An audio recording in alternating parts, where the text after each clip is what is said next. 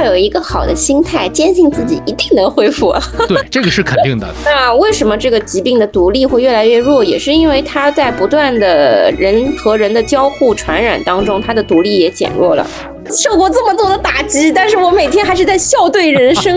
我是大家的老朋友，眼科医生毛春杰。大家好，我是苏州市立医院心血管病中心翁佳义医生。Hello，大家好，我是妇科医生小熊。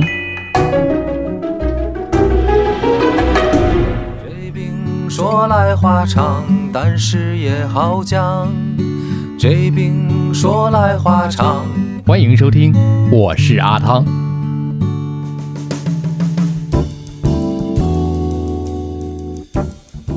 我这行说来话长，是这病说来话长。今天呢要聊的话题呢，其实大家都非常的关注，那就是最近大家在见面的时候啊，都会聊的。哎，你又二阳了吗？一开始我没有去想去聊这个话题，是因为大家可能一谈到这个二阳的问题，有一点害怕啊。但是正因为我看周围有很多的人逐渐的去一个一个的阳了之后呢，还是觉得大家有点恐慌。其实这件事儿我们如何去正确科学的看待呢？今天又有请到了二位，这二位老师呢，曾经在这病说来话长当中都亮过相。首先第一位就是大家非常熟悉的啊，上海市第六人民医院蒙医生，蒙医生你好。Hello，大家好，我是上海市第六人民医院急诊科的医师。嗯然后现在的话，这个月是在急诊的这个抢救的这个台面。另外一位老师是心血管中心翁佳义翁老师，大家好，我是苏州市立医院心血管病中心温佳义医生。嗯，做导管的都是女强人，鼓个掌。真的是有幸啊！今天也说来也巧，但是呢，在咱们今天要聊的话题过程当中啊，可能不只是二位老师来亮相，还有其他的老师以声音音频的方式啊，给我们做了解答。所以说今天是一个会诊。那么先来说一说吧，就是在这个临床当中啊，刚才蒙医生已经说了，他最近正在忙这个事儿，忙什么呢？最近真的是有那么忙吗？因为这个二阳的问题。对，有那么忙，就是从大概五月初开始吧，就是有一波一波的开始，就是有急性发热的、高热超过三十九度、接近四十度这样的病人，然后差不多就是有二三十岁的也有，然后五六十岁、八九十岁的也有。因为我是做抢救的台面嘛，嗯然后抢救的台面一般就是接救护车进来的，但是不是那种非常重的需要抢救的，但是是救护车进来的，呃，一些慢性疾病相关的，然后都会送到我这里来。然后我这里的号以前大概我之前有聊过，就是以前这个号可能一天我就看个二十个，已经是非常多了。然后现在的话，就是一天能看到最多能看到六七十个，差不多这样子，就是以十二个小时的班，六七十个。因为每一个病人的话，因为我们这种抢救的这个号进来，你要进行一个比较全面的查体，然后进行监护啊，这些指标都要写上，所以就是一个病人的话的就诊的时间可能就要达到十到十五分钟。然后我们是三个医生同时在翻这个班，然后我是这边的主管医生嘛，然后下面还有两个医生一起在翻这个班，然后差不多六七十个，一天要看到这么多人。嗯，汪老师最近也在忙这个事儿吗？我最近还是在忙心内科的事儿，我们哦部分一些同事，呼吸科呀，还有一些部分内科，确实是抽调去了急诊啊，发热门诊支援。但是我、嗯我最近还是在心内科。对，但是呢，其中有一个问题啊，就是我们非常关心，也是我个人非常关心的一个问题，就是说这一次的二阳，或者说咱们今后的这个多次感染之后，对咱们自身的身体，呃，有没有更多的一种伤害，或者说是伤害越来越大呢，还是越来越小呢？这个问题，孟医生，这个我也要说，就是因为我自己觉得我一阳以后，其实是有感觉我的这个心脏功能是有下降的，因为我之前健身健了很多年，然后我在一阳了以后，我是感觉我体力有下降，所以我没有，我就这段时间就没有健身了。然后当我再想重新回去健身的时候，有一个循序渐进的过程嘛，这个心肺功能就是跟我之前比是差了很多的。然后我也有这个感觉，对，然后我也想过很多方法，然后我因为我自己是心内出身嘛，然后跟我们一些心内的同事关系也很好，然后他们就跟我说，哎，你喝点黄芪试试看，然后哦我喝中医黄芪也没有什么效果，对对对对，就是中医的理论。然后现在的话，然后我不是带货，就是我纯粹的讲一下我自己的体验，就是我就有在吃，因为我现在又在开始健身了，夏天了嘛，然后我就自己为了预防一些心血管的一些损伤啊什么的，然后我现在有在吃一些辅酶 Q 十，然后稍稍的感觉到可能我的呃心脏功能这个心肌的耗氧的那种感觉，可能跟我去年的这个同时间的水平就稍稍有点接近了，就是有点恢复了。但是就是我感觉还是这个这个病毒的这个相比比他其他普通感冒，确实是对我个人而言，我是觉得是这个是有影响的，而且恢复的过程也是比较长的。所以我其实是不太建议，就是嗯很多人阳完之后就马上恢复体力运动，还是有一个循序渐进的过程的。所以说，在第二次阳之后呢，你的这个感觉跟第一次有一样吗？阳的时候挺痛苦的，因为我第二次的毒株，因为我第一次阳，其实我第一次和第二次阳，我测的那个呃抗原都是很浅的两道杠，因为我本身就常年健身嘛，可能体质也比较好，但是我这个症状是很重的，就是我会感觉我有点喘不上气来，因为我没有办法请假。嗯，这次我没有办法请假，所以我一边生病，然后一边还做抢救的号，就是我讲着讲着我就感觉哦气接不上来了，然后我就不想讲话了，所以我就每天坐诊的时候就带了一个小喇叭在身上，然后就是让自己的声音可以扩大一点，嗯，是这种样子。然后，然后病人跟我说，哎呀，我们家谁谁阳了，我说，哎，你不要恐慌，不要恐慌，我也阳了，都一样，都一样，家属就会哎好受一点。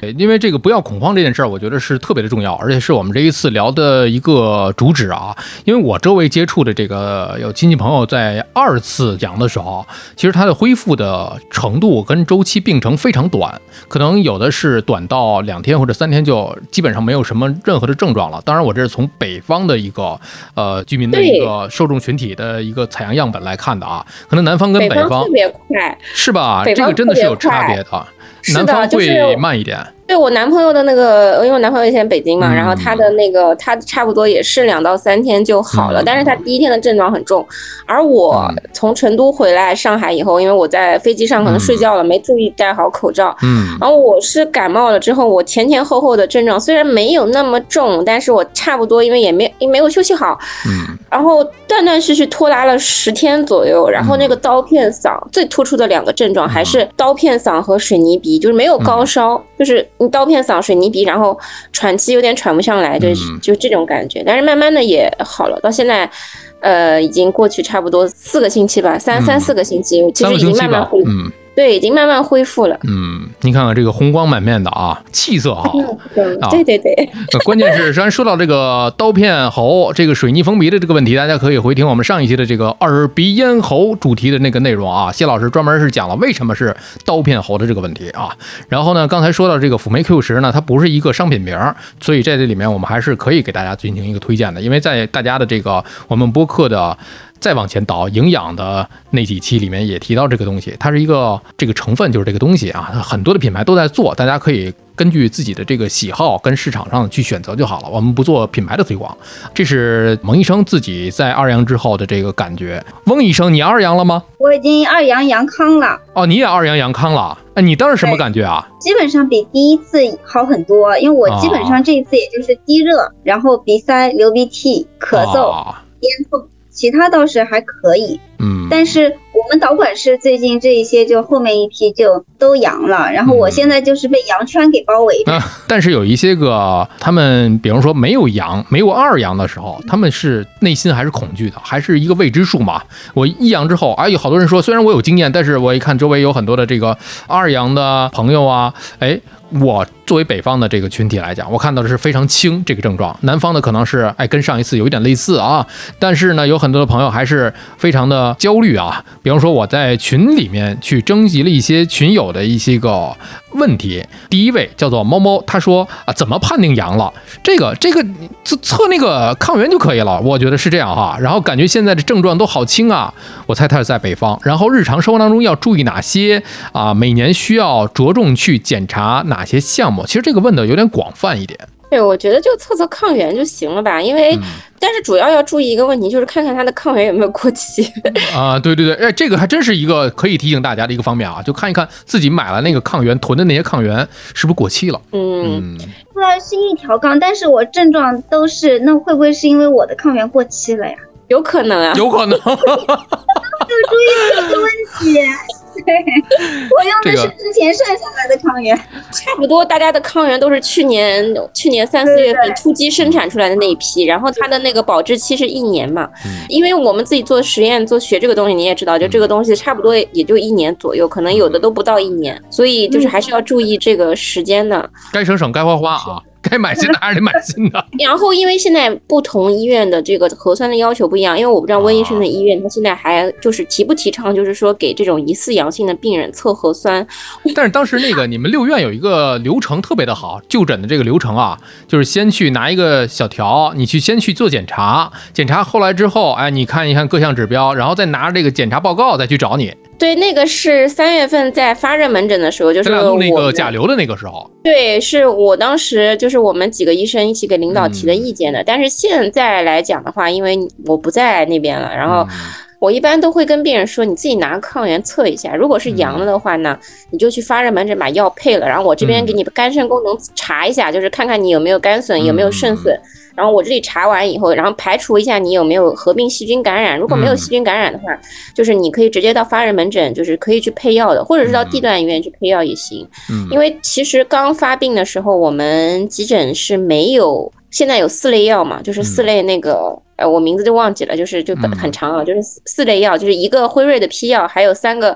呃仿制的药。然后呢，当时是没有的。然后我在去成都的时候，正好我们主任在，然后那天，然后我就晚上吃饭的时候跟主任说，我说主任啊，现在搞不定啊，啊，这个你这个急诊这个二阳开始了，药也没有。然后我们主任很好的，然后我们主任就回去以后就赶紧就是跟领导把这个权限申请下来了，但是只能用主任的号开，那我又不可能让主任来坐诊，对。对吧？所以现在我们还是提倡大家，就是说，也你发现抗原是两道杠以后，呃，首选的是发热门诊，然后发热门诊你可以。就是手机上支付宝啊，就搜一下发热门诊都可以搜到的，你就近去就可以了，或者是社区卫生服务中心。然后现在这个药是比较全的，而且在这两个地方，在社区卫生服务中心去开药的话，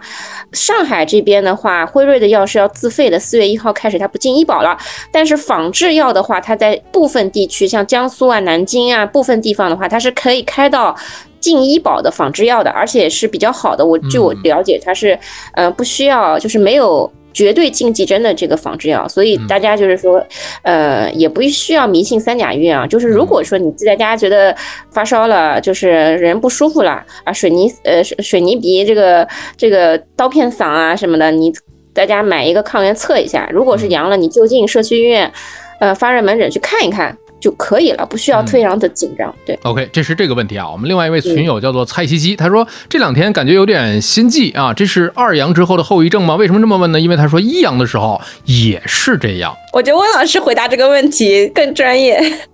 温老师，其实跟一阳二阳没有关系，应该是跟阳了有关系。哦，我我其实当时也心悸。嗯。但这个就要分两个方面的问题，就有一部分就是我们就是有一些人高危的这个心肌炎的这个问题，我们后面说。那还有一个呢，就是有一些确实是你阳了之后，你恢复阶段你还没有完全康复，跟刚才我们萌萌哒医生说的，就是有一些你刚开始阳康的时候，你觉得你自己运动这个能力还没有完全恢恢复，是要一个循序渐进的过程的。那你那个时候，你就是要注意休息，适当锻炼，不能够说猛然的一下子就恢复你阳之前的锻炼，那那个时候你的身体是耐受不了的，还是要循序渐进。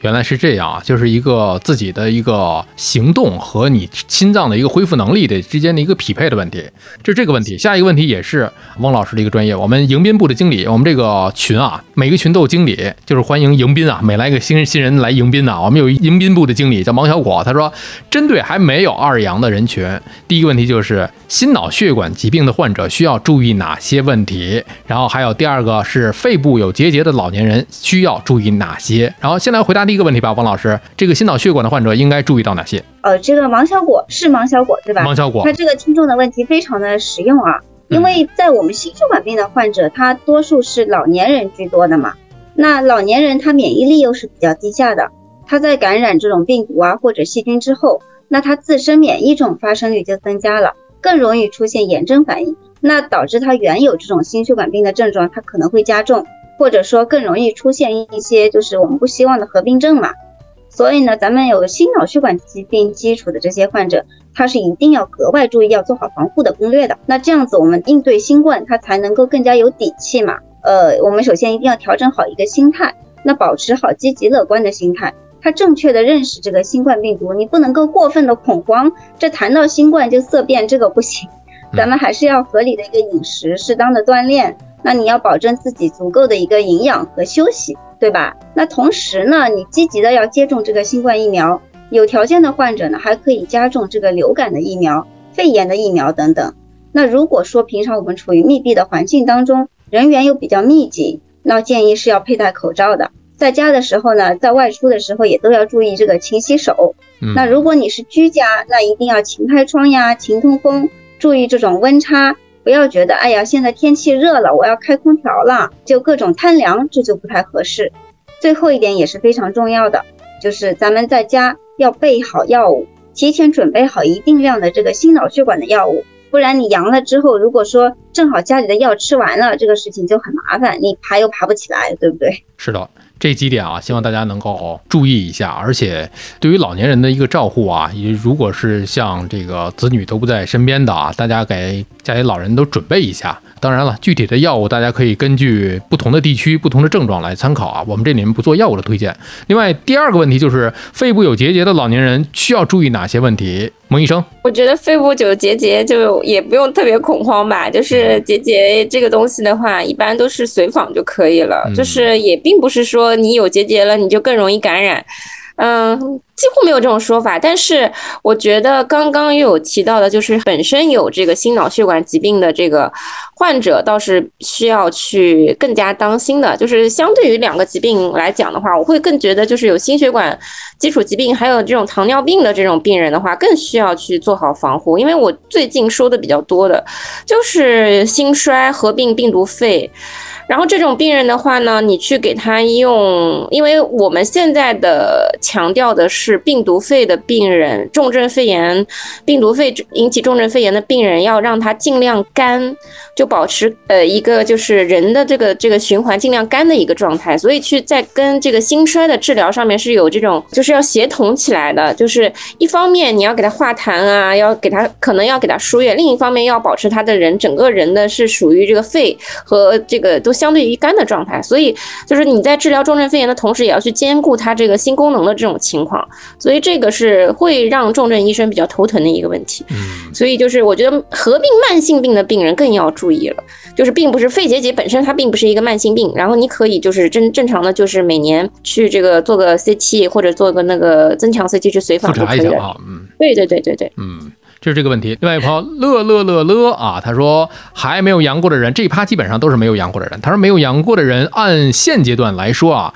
要做好哪些个准备？其实这个跟我们在之前，不管你面对一阳二阳还是。甲流、流感、其他的病毒一样，我们觉得还是那几句话吧。呃，勤洗手，多通风，人多别去凑热闹。加上我们在这个密闭的场合里面，因为我还是坚持的去戴口罩。就是你知道，就是现在我上次去成都出差的时候啊，就是正好蒙医生也在，就是我基本上是在人多的场合还是戴着口罩。然后呢，我发现我跟同事下了班之后啊，我们才去坐地铁，成都地铁里面整个一车厢啊。就是我只有我和我同事两个人戴着口罩。就是在一个写字楼电梯里，也是两个人戴着口罩。我觉得这事儿其实不麻烦。按理说，你说捂得慌吗？确实捂得慌，就挺难受了。但是你想一想，这个阶段啊，还是你还有这么多的工作是吧？还有这么多的播客还没录呢是吧？不能这么快的倒下，还是还是得佩戴口罩。我觉得这是一个怎么说呢？不是一个必选项，但是我觉得是一个怎么讲？一个防护措施。对，就是戴口罩，然后洗手、通风，然后。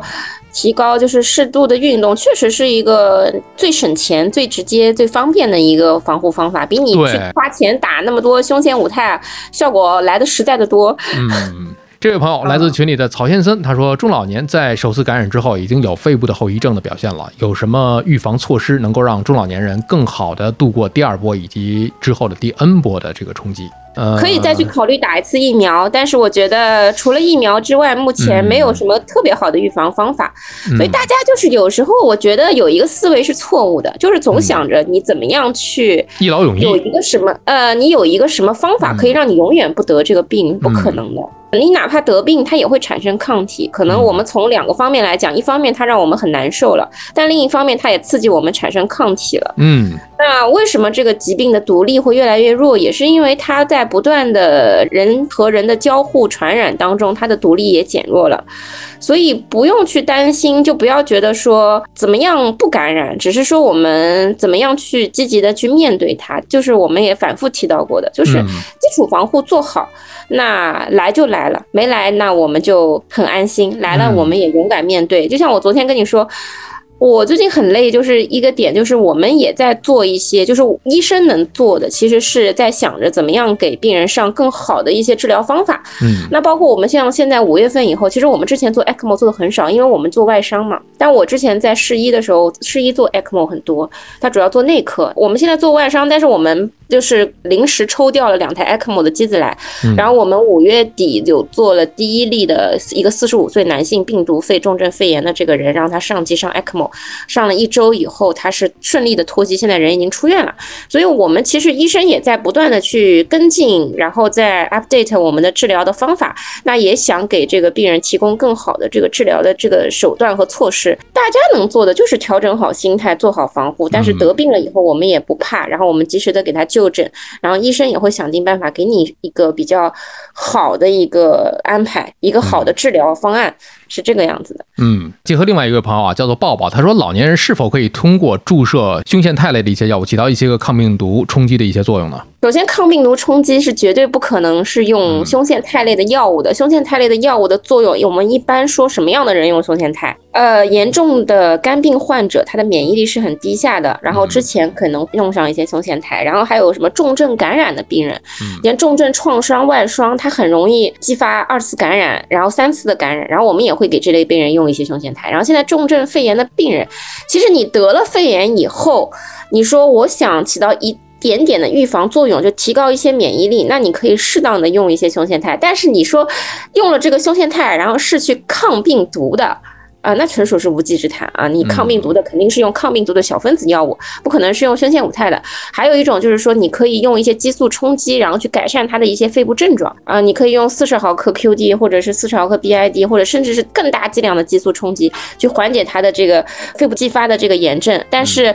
胸腺肽类的药物只是单纯的起到一个帮助你提高免疫力，而且还不知道能提高多少的这种程度。就是因为我自己的话，就是我呃十二月份还没阳之前通知我去下台面的时候，那我自己也是有打一些的。就是我的心里就是啊，能提高多少就提高多少吧，啊就是这个样子。就是你你不要去指望这个东西一定能帮助你，但是你可以日常就觉得啊这个东西可能有点用，你试试看，嗯是可以的，是这样的一个态度啊。另外一个朋友是福太太，他说二阳的传染力强吗？刚才我们也说过了，可能这个也分地区和病毒的这个毒力和病株啊。然后家里有八十岁老人还没有阳过，担心自己中招，但是因为二阳或三阳症状不明显，怕传染给老人家，有什么好的方法或者建议吗？还是说病毒的传染力其实一直在下降，所以不做防护也没关系吗？不是，因为老年人的症状本身就不是特别典型，包括在一阳的时候，很多老年人他就是不是高烧，而是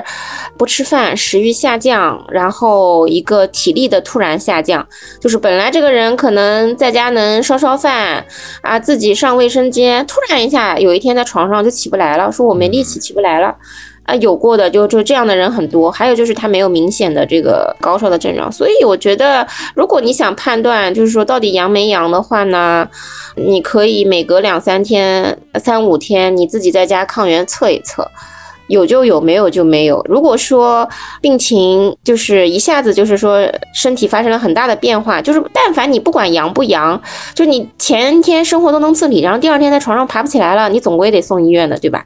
嗯，对，所以在这种阳不阳的这个问题上，我觉得就是大家就是能做到的，就是吃不准你就给他测一测，知道自己最起码是病毒的这个感染啊，就不要乱用抗生素了。我觉得这是最基本的一个底线逻辑。嗯，对，因为现在我们也包括我们昨天科室里面在做 ECMO 的这个紧急培训的时候，我们主任也反复提到了，就是说现在还是挺。更强调的话，就是让你这个肺啊，就是让整个肺，嗯，相对来说还是保持一个干的状态。所以急诊和重症这块是不太鼓励这个病人去输液的。就是你痰多，你就吃点化痰药；然后你鼻子症状重，你可以非常非常重了，你用一些这个福麻地鼻液啊，或者用一些通气鼻贴啊，这些就是你对症的处理。然后高烧的话，你可以吃一点这个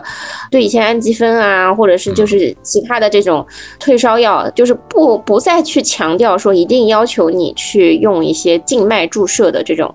药，然后我现在就对于这种强烈要求跟我说啊，我们要一定要吊水，不吊水不行的这种病人，然后我一般可能就可以会给他用一些大剂量的维 C 来冲击，就比如说嗯五到十克这种样子来给他进行一个冲击，然后帮助他更好的退症抗炎这样子。嗯，好。这是刚才我们聊过的还没有阳的这些个朋友啊，包括他的家人啊，担心的一些个问题。另外一位叫做北菜菜，他说虽然没有二阳，我跟你们二位透露一个消息啊，他今天刚才在群里说他已发现就是两道杠了，感觉一阳之后体力还没有很好的恢复。呃，对于体力的提升有哪些方面的建议？因为我个人了解啊，他特别喜欢骑这个公路车啊，骑行是他的一大爱好，而且呢，他平时这个身材保持还是挺不错的。那对于体力提升有什么建议吗？先等他回复到之前的水平再说，再考虑提升吧。对，还是先别着急。我们接下来聊一聊，就是已经阳过的，或者是已经二阳的人群啊，他们对于自己的目前现状的一些个担忧。首先，这位朋友叫做田月生，他说，已经二阳的人保证基础的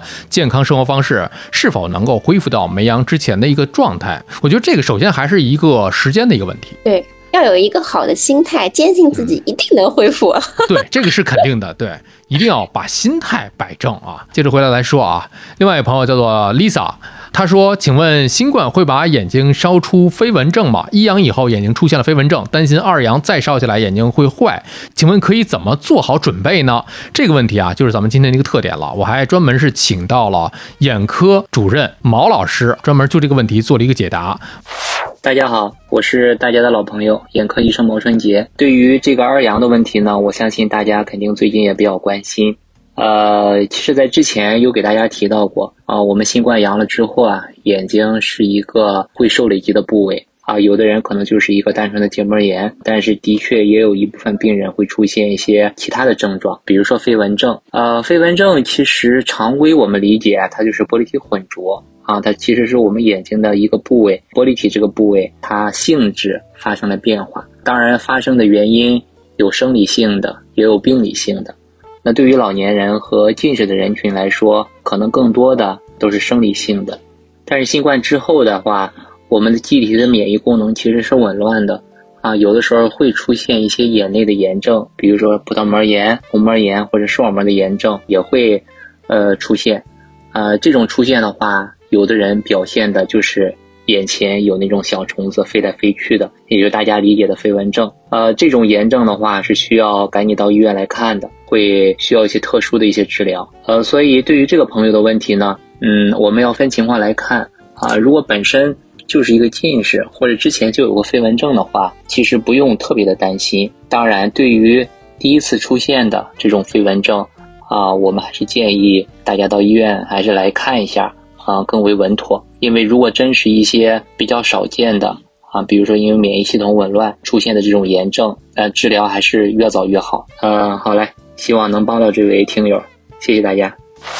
感谢马老师。我们另外一个朋友叫做李一飞，他说二阳之后做动态心电图和测心肌酶有没有必要？这个我们请汪老师来给看一下。这个问题咱们知道啊，不仅仅是我们前段时间的甲流，那新冠呢也会提升这个致死性极高的这个爆发性心肌炎的这个风险。但是是不是咱们每一个二阳的都需要去做这心电图啊、心肌酶谱呢？这个倒是也是不必的，因为一般来说呢，咱们新冠引起的心肌炎，它并不是说是发烧的时候。出现的，而是这个身体状况它逐渐恢复之后，大概三周之内出现的。那感染新冠三周内呢，如果说出现这种以下这些症状，那我们一定要警惕。第一个就是你觉得憋气、胸闷气喘，有的病人觉得晚上我不能平卧，一躺下就憋得慌。那略微活动活动呢，我就觉得我要气短了，跟阳之前是完全不一样的。那咱们一定要注意，这可能说是不是说已经心肌受到损害，有可能都影响到心功能了。但是有一些人啊，他说我深呼吸一下，这个胸闷气喘就已经缓解了。那这种一般来说问题不大。还有第二个呢，就是你这个就像咱们刚才阿凡哥说到的一个听众的问题，他觉得心悸，那你这些心动过速，如果说跟你的体温不太相符的情况下。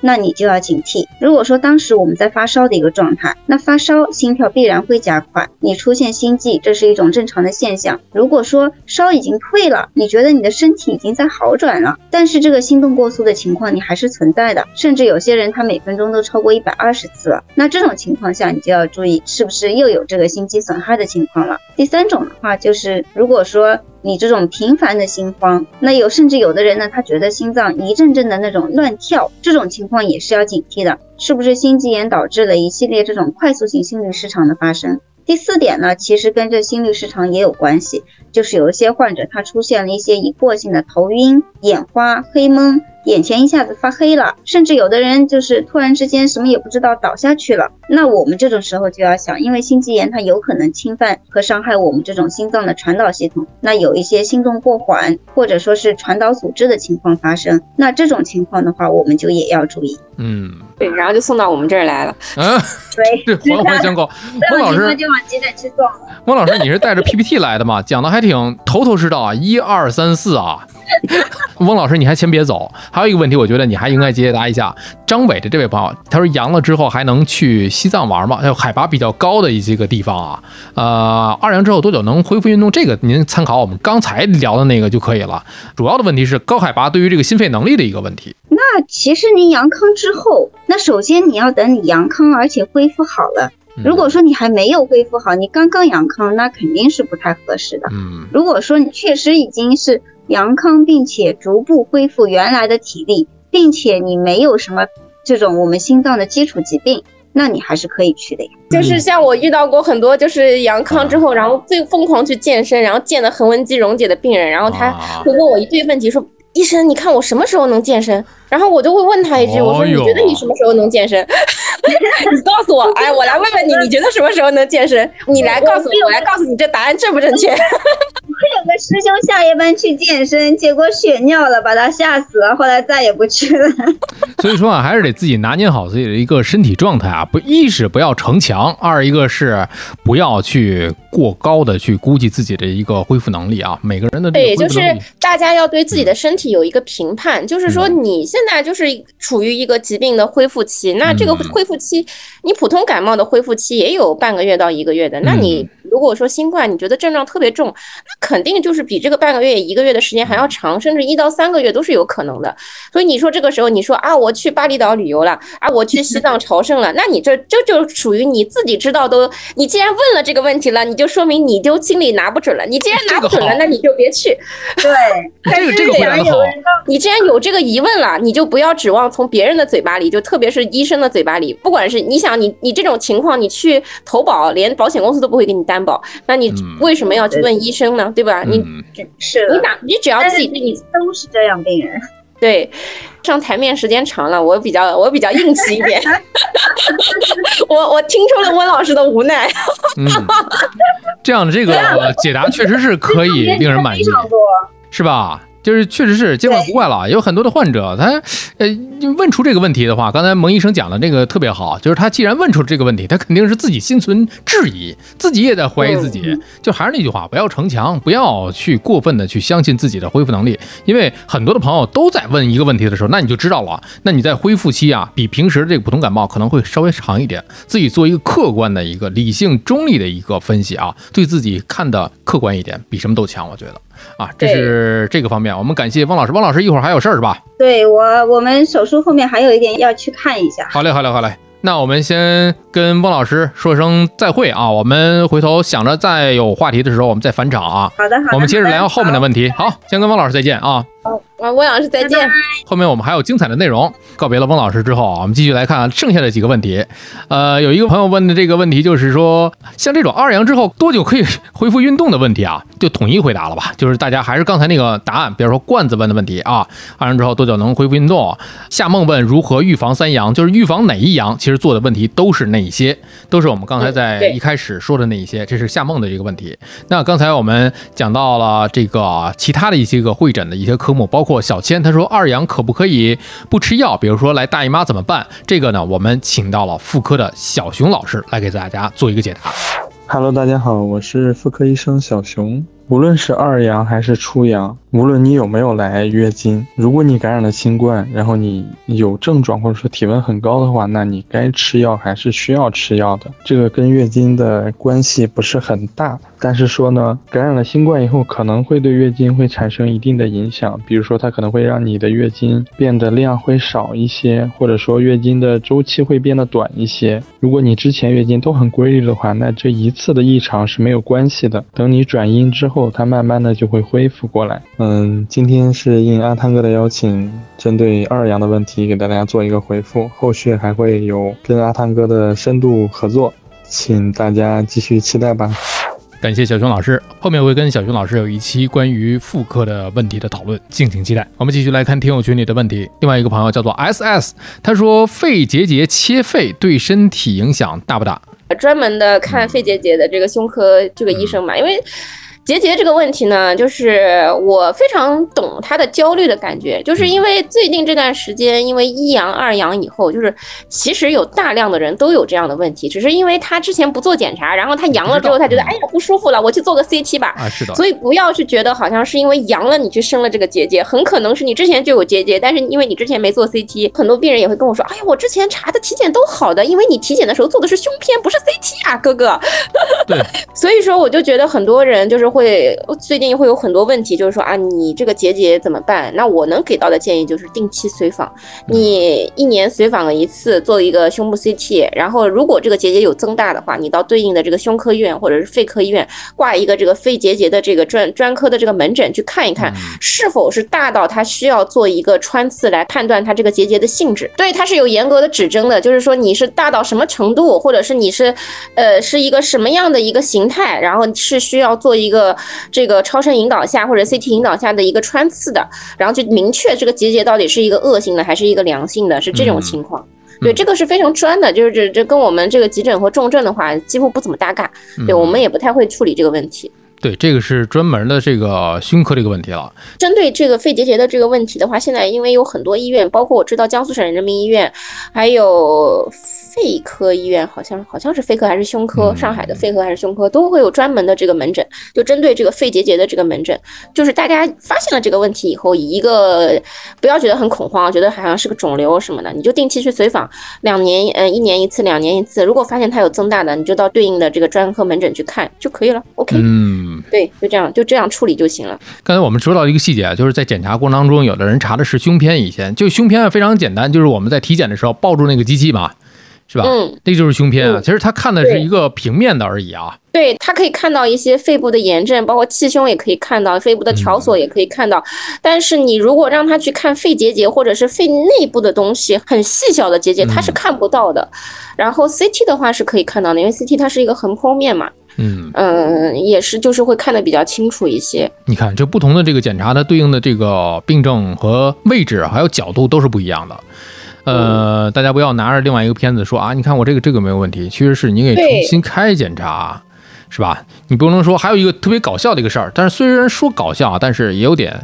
呃，还是给大家缺少这个普及的一个常识。比方说，有的人在甲流的时候拿着这个新冠的这个测的抗原啊去测啊，测甲流，本身试剂盒里它的这些个反应的这些个物质就不一样，所以你拿新冠的去测甲流也是不太科学的这么一件事儿。对。就是就像我刚刚讲的，很多人会最近开始焦虑肺结节，是因为他以为他没事儿，只是他之前没查过。嗯，所以现在大部分的这种新冠合并的这种慢性病，包括你突然一下发现自己血糖很高，嗯，就像我前天上班的时候接诊了一个病人，他说是两道杠啊，呃，两道杠跟我说是病毒感染，但是我查了以后一进来，呃，抢救生推进来的，然后发现他血糖是嗨的。然后尿酮也是有两个加，然后我们当时的一个接接诊的医生还是一个比年资比较低的医生，一开始以为他是个酮症，然后就给他进行消酮，然后但是我发现这个人很奇怪，就是这个人的症状就是说非常不典型。他并不是就那种呼吸困难啊，伴有上呼吸道症状，他是这样子的，他就是一个精神非常萎靡，然后就是人很烦躁，就是你觉得这个症状就非常很不典型。然后我们当时的那个接诊的医生是只给他开了一个头颅和胸部的 CT，然后我就非常警惕，你知道吗？我当时就我中午休息在吃饭，然后我就想想，嗯，越想越不对，越想越不对，然后我就出去找这个家属谈话，我说你去把上下腹 CT 都给做了。说肯定是有问题的，嗯，结果果然就这个人下午的血报告出来以后，转氨酶非常高，肝功能比较差，对，就是谷丙谷草，然后包括伽马 GT 都很高，然后他的肝脏里面有一大块就是就是密度不均匀的伴有气体的一个包裹性的东西，然后我当时不知道那个东西是什么，但是后来我猜测了一下，可能是一个囊肿，可能是肝脏上长了一个巨大的囊肿，然后白细胞也非常高。所以你看看这样的病人，你觉得他家属说，哎，我是两道杠进来的，平时身体都非常好，但是你会相信他是一个单纯的一个病毒感染吗？不是，其实后续我判断，其实他就是一个糖尿病的一个患者，他从来没有控制血糖，然后他的血糖非常高，导致了他二阳之后他的这个免疫功能下降，然后继发了一个这种厌氧菌啊或者细菌的这个感染，导致他的肝上面又长了一个巨大的囊肿，所以它是一系列的过程进来的。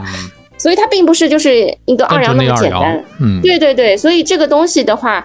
嗯，也是需要一个极为重医生一个比较好的一个思维的去判断，然后才能诊疗出来的。所以这个病人的诊疗，啊，我对自己是很满意的。就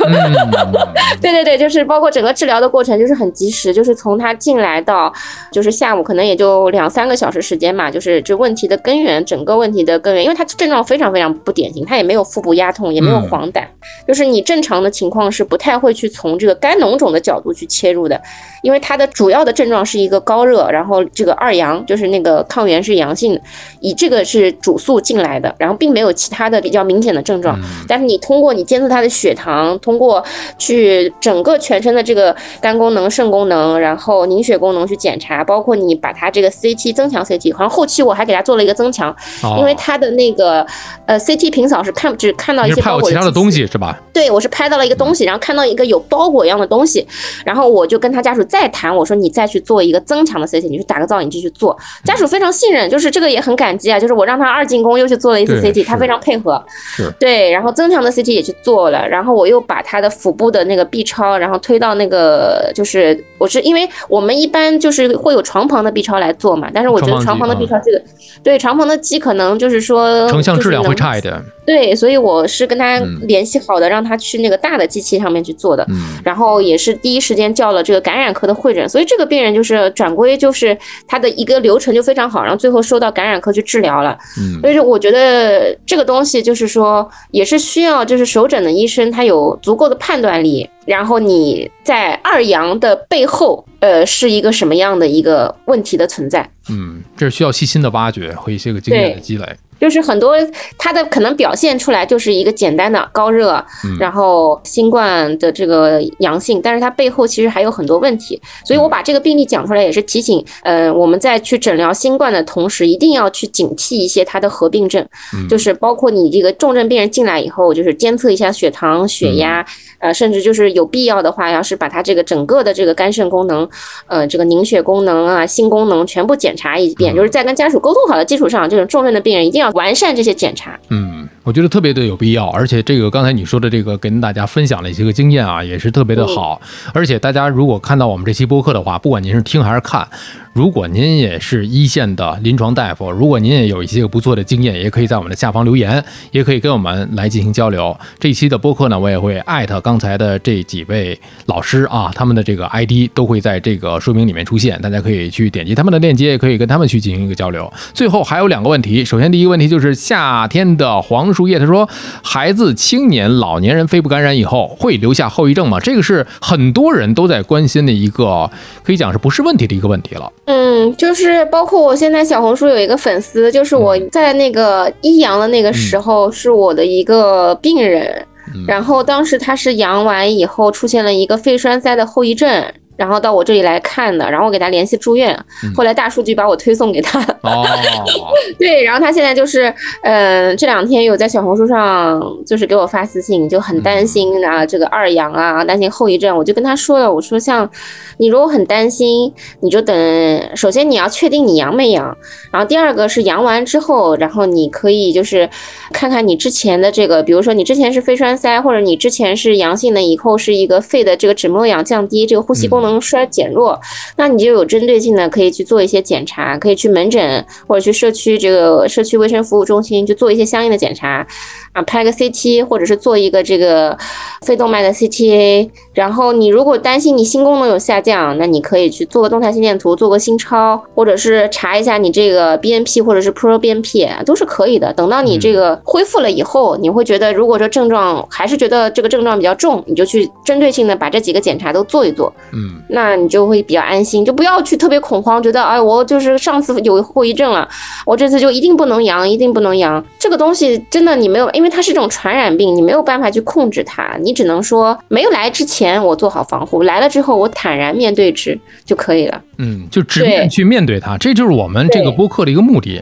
那我们来看最后的这位朋友啊，我觉得他问的问题呢其实有点大，但是我们可以给他这个问题先读出来啊。呃，许愿池发动机他说上一波的这个周期当中啊，基本过年的时候就。很少有人被传染上了。从传染病防治的角度上来看，这一波传染周期差不多到什么时间后就差不多又过去了呢？主要是想让家里老人直接躲过去。哎，这个话题其实我。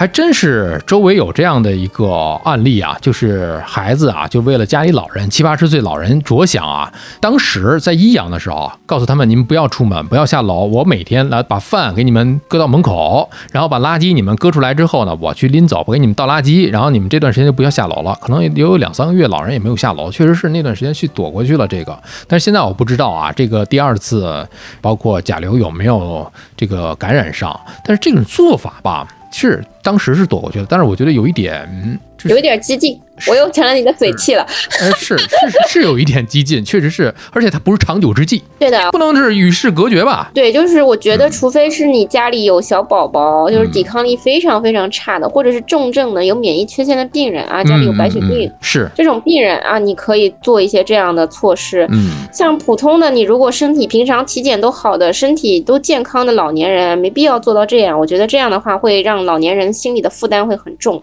其实老年人他们。很需要的就是一个好的环境，下楼散散步也是对他们来说也是一种增强抵抗力的一种方式。你让他整天窝在家里，这大门不出二门不迈的，体力也下降了，对吧？反而这个身体更不好，更容易感染。我觉得是没有必要的。而且这个问这个趋势的话，其实我觉得是可以参考，因为包括我跟我之前美国的师兄也有联系过，就是我们的趋势的话会反复，会包括就是可能跟美国的第一轮，就是我们的第一轮就跟美国的第一轮是很像的。然后后期他们美国有第二批、第三批、第四批、第五批，我们也必然会经历这样的一个过程。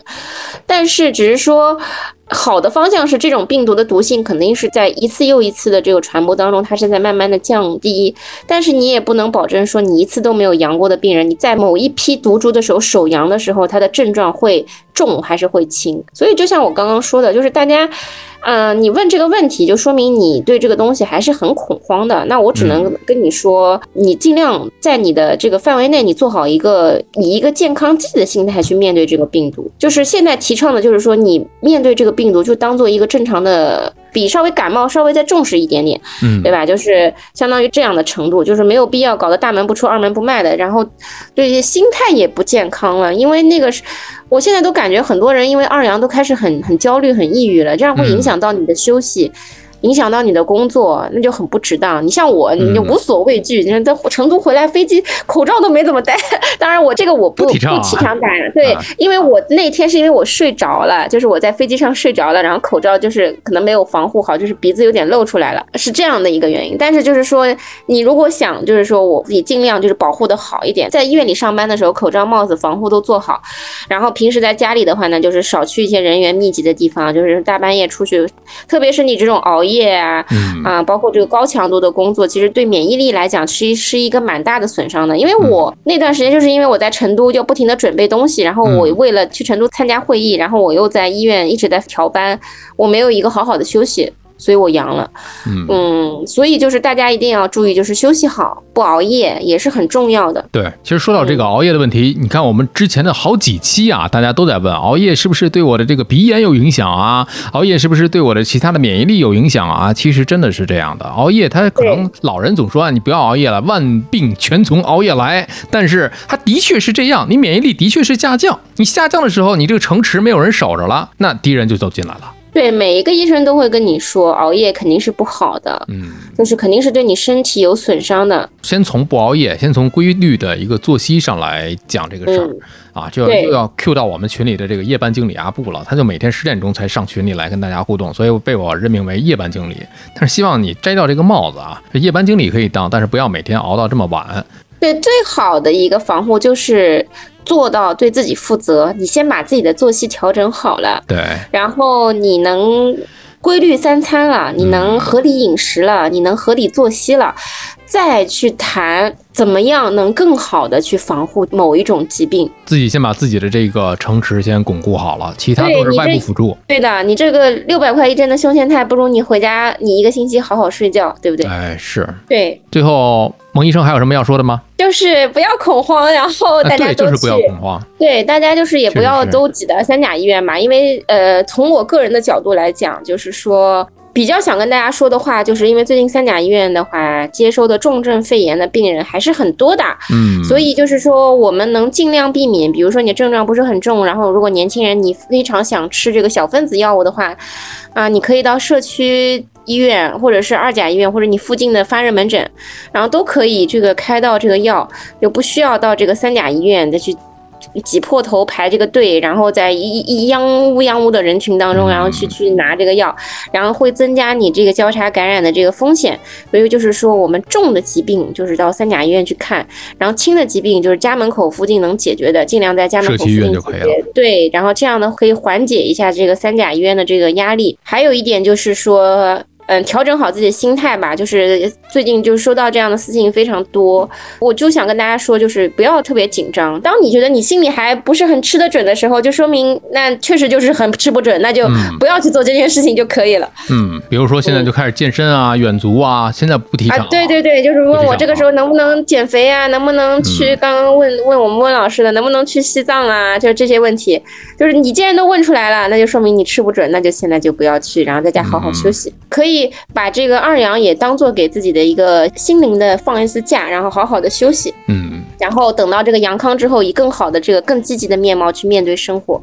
你看我就那么积极，哎，是吧？我虽然受过这么多的打击，但是我每天还是在笑对人生，每天接受这么多负能量，对吧？我每天还能开开心心的面对大家。对你，你那个负能量，我留着另外一期节目给你播。如果我们的节目很荣幸受到了您的喜爱，想参与我们的群聊，分享不定期福利，可以添加微信 Cheese Radio C H E E S E R A D I O 来加入我们的微信听友俱乐部。同时也感谢你把我们的播客《这病说来话长》分享给你的朋友们。